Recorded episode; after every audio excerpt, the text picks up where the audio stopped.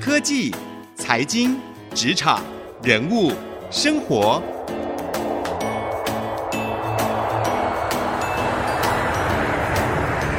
创意领航家。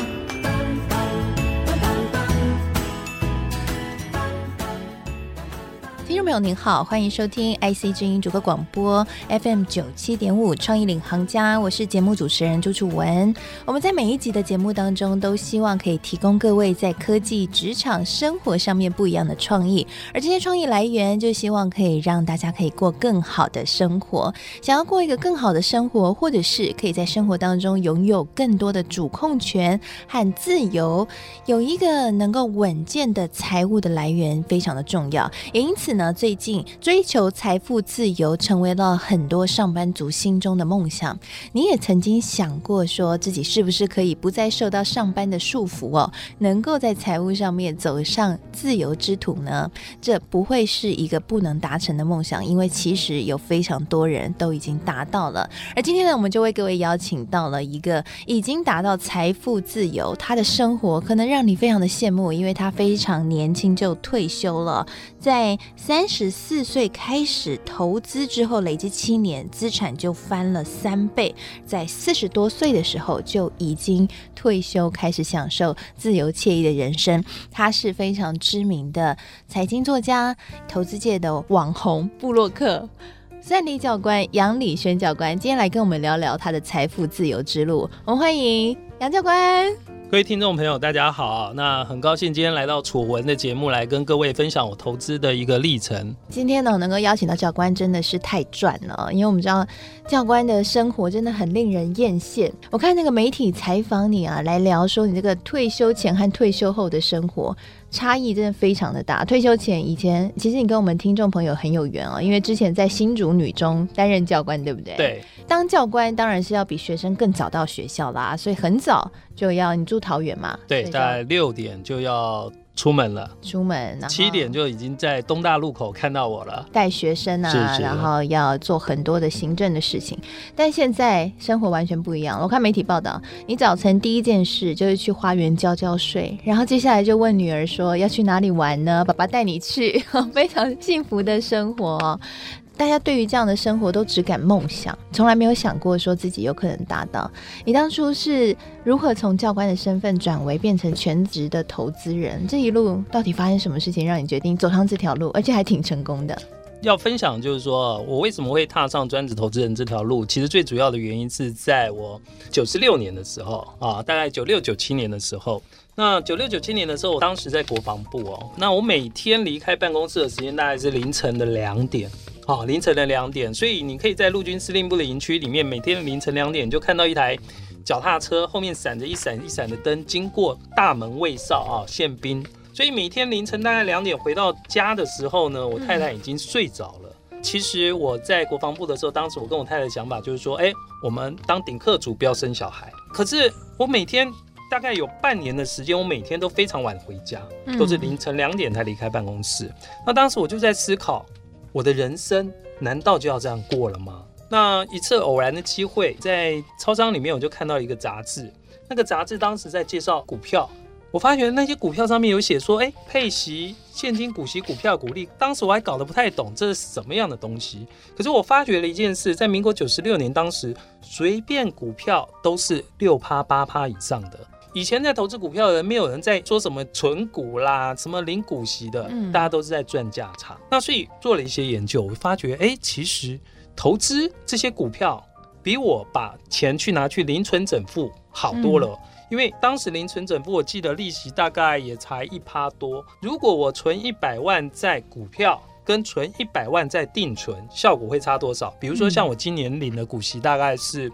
一百八十四万左右。如果你要存银行定存，大概要一亿五千万、一亿六千万才会有这种定存的利息。天价数字。哎，可是我没有一亿五千万呢、啊，哈、啊嗯，所以我把透过这种方式，哎，我就想说，那我应该把钱放在股票市场，哦，所以我就开始去投资股票。我先去找了一些，哎，怎么样它不会受景气循环影响的个股。是。早期我的想法，也就是说，哎，我读书的时候在。大概民国七八七九年的时候，那一波股市的一个下跌，我爸妈他们损失非常的惨重。他们以前买股票就是怎么样？我妈去市场买了菜回来之后，就告诉我有什么样股票可以买，所以他就买了什么样股票。所以以前早期投资股票的方式，他们就是去听人家说，嗯，他们也不知道什么叫做财报哦，而且以前也没有 Internet。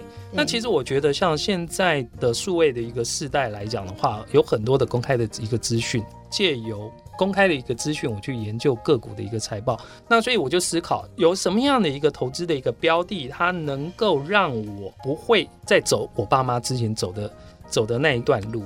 那我就想，可不可以去考虑买非景气循环股？嗯，所以刚开始我投资的时候，我当时就买有线电视啦、电信啦，还有那个天然气啦。我想的很简单，不管你有没有钱，你都要打电话。你家里面没钱，请问一下，你洗澡要不要用热水器？嗯，哎，要不要用热水？要不要用瓦斯？因为都是民生必须消费。对，刚开始我投资，我就是把资金大部分配置在非景气循环股。不管你有没有钱，我也在加油站打过工哦。好，我在加油站打工的时候呢，名车也要加油，很烂的车，三轮车那些来了也是一样要加油。那这就是非景气循环股。所以一开始我的投资标的大概主要配置在非景气循环股。那一直到了这几年，在大概一百零四年之后，我们发觉了一件事，因为大家都在宣导就是存股的一些乐趣，于是越来越多人去存股，所以一些热门的存股标的股价越来越高，嗯殖利率越来越低。对，那这时候反倒我就去做了一些的逆向思考，我开始去做一些配置，配置了什么？去买一些。景气循环股当然就会有一定的一个风险性，但是通常景气循环股它的报酬就非常的高。比如说像去年，去年就买了一些景气循环股逆风的，哎、嗯，到了今年来讲的话，都还很不错，有三成到四成的涨幅。是，好，那所以说在这样的一个配置上面来讲的话，我的思考的方式就是说，我有六成的非景气循环股，四成的景气循环股，当它有碰到逆风的时候。我反而可以用更便宜的价格去买进暂时逆风的好股票，等景气一来的时候，景气好转的时候，这个产业好转的时候，通常它都会有翻倍的涨幅。所以其实投资，刚刚教官讲了一个重点核心的概念，就是别人恐慌的时候我买进，是，然后别人觉得很棒的时候我卖出，就是要有那个胆子胆量。当然，重点是这间公司的体质必须要好。得先挑到一个好的投资标的，不然的话，如果遇到这个逆风，可能就变水饺股，可能就消失不见了哦。那那就会变得得不偿失了。所以很重要，还是回到说，从存股来开启财富自由之路，是教官这一路走来慢慢追寻和达成的目标。但是，到底怎么去挑这个存股的标的？教官，你心里面的心法是什么？应该也是我们很多听众朋友不知道该怎么去挑，因为股市真的很多档。是。以目前来讲的话，股市上市上柜啊，我会比较建议就是说，哎，各位朋友，新贵的你就不要碰，因为新贵的。它毕竟它相关的资讯来讲，它并不是来得很充分。如果说今天我们要去挑一档股票，以我来讲的话，我大概有七个原则哦，基本七个原则。那第一个原则，我一定会去筛选一件事，我希望它的殖利率能够达到五趴。为什么殖利率要能够达到五趴呢？如果我现在去买一档股票，它每年能够给我的配息，就是它。当年能够配息给我，如果只有两趴，那我干嘛不干脆拿去存定存？因为我要承担这个风险，结果也才赚了那零点几趴的价差，那没什么意思。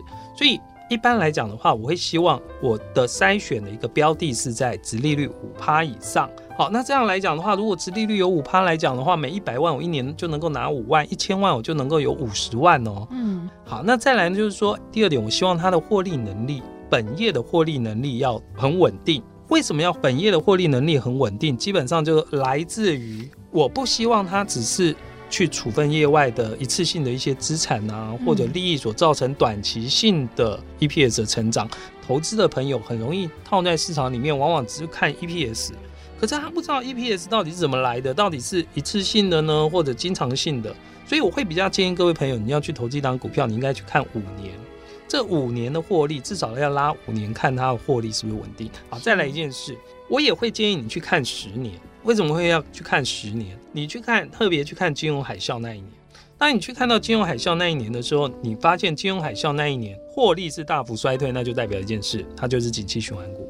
哦，如果如果金融海啸当年它还是一样赚一样的钱，那就代表它就是非景气循环股。啊，你如何来去区别它是不是景气循环股？你就看金融海啸当年它赚不赚钱就知道了。那所以说，这是我的第二个想法。那所以原则上获利稳定，我会怎么样去评估它？我就希望它近五年的平均 EPS 能够在一块钱以上，毛利率至少要在两成以上。你不要那种毛三毛四的，就是毛利率只有三趴四趴的。那中美贸易战克个五趴的税，你就昏了嘛。对，对不对？好，更何况现在还课到十五趴的税，所以毛利率通常毛利率越高，通常代表的一件事就是说，这家公司它就拥有一定的定价能力。好，我们用毛利率来去做判定。判断好，那再来呢？第三个方法，我认为就是说，鼓励政策是否稳定哦，很重要。有些公司呢，基本上就是说，哎，他希望他每年能够配发的股息，它是也属于稳健的。那这样稳健来讲，其实对我们而言来讲的话，这个稳定的一个现金流，它就可以让我资产的一个配置会能够来得更安心。那再来，我希望公司有护城河。那这个护城河来讲，其实有很多，比如说像我手里面的一档股票叫大台北瓦斯。大台北瓦斯，像主播有去非凡录过影嘛？对不对？有有有。我去非凡录影的时候呢，那个主持人问我说：“哎，教官，你今天来这边有什么感觉？”我说：“我非常开心，因为非凡那栋大楼，好，那两栋大楼就是大台北瓦斯的。对，好，那我坦白讲，我手里面目前大概有接近三百张大台北瓦斯。”嗯，所以每年他贡献我大概三十几万的现金股息，我感觉就非常的开心呢、啊。那不管就是说，哎，你现在用电，像我有台气电，台湾气电共生，它旗下的五大发电厂，它旗下的五大发电厂发的电，不管你喜不喜欢教官，对不起，你就是要用电。对，我一样赚到你的钱，我有一百五十张。不管夏天你吹冷气用到我的电，冬天呢天气很冷，洗澡洗很久，你洗越久，我赚越多。所以像这种来讲的话，它是基本上天然气来讲，它是属于独占性的。它法令规定，在一个区域只能有一家。那像目前来讲的话，目前政府它现在要废止燃煤、工业用燃煤跟重油。现在因为环保的问题，我们现在整个风向就是要这些厂商通通改成天然气。那如果在都会区里面如果没有中油管线的，就会由民营公司来去供应。所以像这个来讲，它就是具有独占的一个利基。之前我买高铁，我十五块买高铁，就是高铁十五块买也太便宜了。高铁才改，高铁才改案之后，好减资一半以后，我进去买的。我当时进去买十五块买，我觉得十五块便宜啊。后来涨到三十三块的时候，我觉得太贵了，我把它通通卖掉了。哦，赚一倍多，现在已经四十几了啊！现在最多到四十八，又跌下来了。对对对。好，那为什么当时我会买高铁？最主要的原因。它独家嘛，再来一件事，因为我们常常坐高铁，我们很新。我搭高铁，我就发觉，我以前搭高铁，发觉我每次到高雄去左营，我就发觉有很多的背包客坐了高铁之后，到左营那边直接坐肯肯定快列去肯定去度假了。对，所以我觉得就是说，哎，就这个价格来讲的话，其实是还蛮不错。当时买了一个价格蛮不错，那我也不晓得它会飙到四十几块。对，好，那可是呢，哎，我们就必须要思考，就是说，哎，它就是有独占的一个利基。对啊，那只是它跟我们投资传统传统公司不一样，因为它有所谓的呃，B 它 BOT，它有所谓的哎特许权。对，特许特许权到了之后是重新来过啊，所以它是没有办法永永远远的延续下去。但是如果说你说特许权七十年够我们吃一辈子，对，OK，所以独占的利基，我是觉得。这一部分你要去考虑，就是说哦，比如说那如果以电子产业来讲的话，你就必须或者传产，你就必须考虑它是不是在业界里面在领先的公司。对对。啊、哦，那这样碰到景气不好的时候，它也不会被吃掉嘛。那再来就是说，刚刚前面跟你提的，你有发觉到我资金配置大部分在哪里？非景气循环股，以民生为核心。好，刚刚教官呢跟我们提点了很多的心法哦。那特别是在这个挑选标的的时候，毛利率的考量，也就是这个公司获利能力的考量，以及它在市场上的地位是不是龙头呢？这些都是很重要那。当然还有资产配置哦。那刚刚提到的是选一个好的价位也很重要。譬如说教官提了这个高铁或者大台北瓦斯，当初买的价格都是看好它，不仅公司好，而且价格便宜。所以怎么样？去判别价格，怎么样知道它的价格是便宜还是贵呢？这个也是一个诀窍了。那休息一下，广告回来，我们继续邀请教官来跟我们分享更多，他怎么看价格呢？以及他还有哪些心法可以挑到好的标的？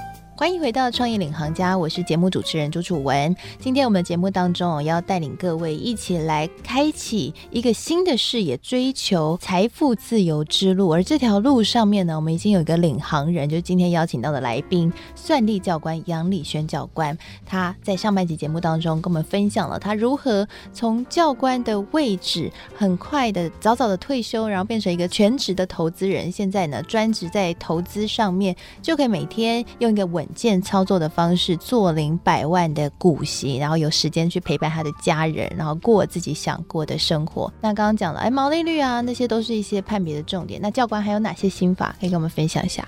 另外来讲的话，哈，我的想法就是说，其实我们股票呢，要就要买的便宜嘛。对。所以基本上进场价位非常的重要。我希望就是说，今天我买进一档个股，它在本益比二十倍以下。那这样来讲，它算是属于相对合理跟便宜的。对，所以我们不能贸然跳进去，对，不对？要把价格算好，觉得便宜才能进去。什么叫做二十倍的本益比？假设我每年给你一块钱的现金股息，或者我每年给你赚一块钱，对，那你愿意用多少钱来买这张股票？二十块，那这就是五趴嘛，哈，这就是五趴值利率。嗯。所以原则上我会。把投资的标的的本益比控制在二十倍以下，因为当你本益比越高，比如说三十倍本益比，你就相当于我现在的投资每年拿到的钱要三十年才能够把这笔钱拿回来，那你要承担三十年的变化跟三十年的一个风险，这样的来讲的话，它的风险就过高，有些可能。会去买四十倍、五十倍本益比，那叫本梦比了。对，那我觉得那种风险就过高。我觉得重点就是最重要、最重要。前面讲那么多，其实最重要、最重要，你要对你自己投资的个股，你要非常的了解，这样你才能够怎么样伺机加码。当你真正碰到黑天鹅的时候呢，你才有机会能够获利。我比如讲，在大概在一百零四年的时候，当时股灾呢。呃，我手里面的台气电，当时股灾的时候，它就是因为有所谓的联合垄断的问题，被台电告，哦，被公平会告。那于是呢，它的股价就大概从二十九元往下崩，崩到二十元、七元之间。我在这个价格，我买进了大概三十三张，一口气吗？对，我直接就买进了三十三张。那目前来讲，像这档股票，目前价格是二十八块多。是已经翻了大概五成了嘛？嗯，今年的股息给多少？给一点五元。哎，你看看啊、哦，一点五元，当时二十块买，等于几趴？大概接近接近八趴了。是好，那比如说像我手里面有一档股票，当时是我是因为云豹假车弊案，就是中兴电工被国防部告停权，股价崩跌崩跌到大概是十六块九左右。是我一样买了三十几张。现在股价多少？二十块多，配息一年配息大概配一块多。你看，都是五趴、六趴、七趴的股息。有线电视之前跨区经营的时候，在一百零五年杀价杀最惨的时候，我手里面的大丰有线电视崩跌到三十块。我在三十三块的时候买进约五十张，我当时把我手里面的五十四块买进的日友。在一百五十四块的时候处分掉，是赚的钱我通通拿去买进了这档股票，今年配息配两块五，八点五趴。所以当你对一档个股很熟悉的时候呢，你就知道碰到逆风的时候，你可以买进什么样的股票，能够获得更大的一个报酬。是，刚刚呢，教官呢特别跟我们提到了，很重要的就是千万不要投资自己不熟的公司。所以，如果你真的想要踏上财富自由之路，努力的去了解公司以及学习看财务报表，就非常的重要了。从这当中呢，就可以找到好的标的。那同时呢，也要记得，这个公司即便是好，但是如果它的价格现在正在高点，譬如说在股市万点的时候，很多公司的价格、股票价格都非常的贵，那这时候也要耐心的等等。了，不要贸然跳进去，不然就是买在贵的地方了，可能就没有办法能够让自己的投资有好的获利了。那提供给听众朋友参考喽。那节目的最后呢，也提醒大家，二零一九的台积电青年逐梦计划开始征件了，到十一月一号开放网络征件，只要是桃竹苗、台南地区的大专院校的学生缴交企划资料，就有机会可以获得圆梦总奖金三百万元。活动详情可以上活动官网，或者是呢打电话到零八零零二二二九七五，活动团队就可以更多的了解了。谢谢您收听今天的创意领航家，我是主持人朱楚文，希望今天的节目可以为您开启财富自由之路的旅程。谢谢您的收听，我们下次再会。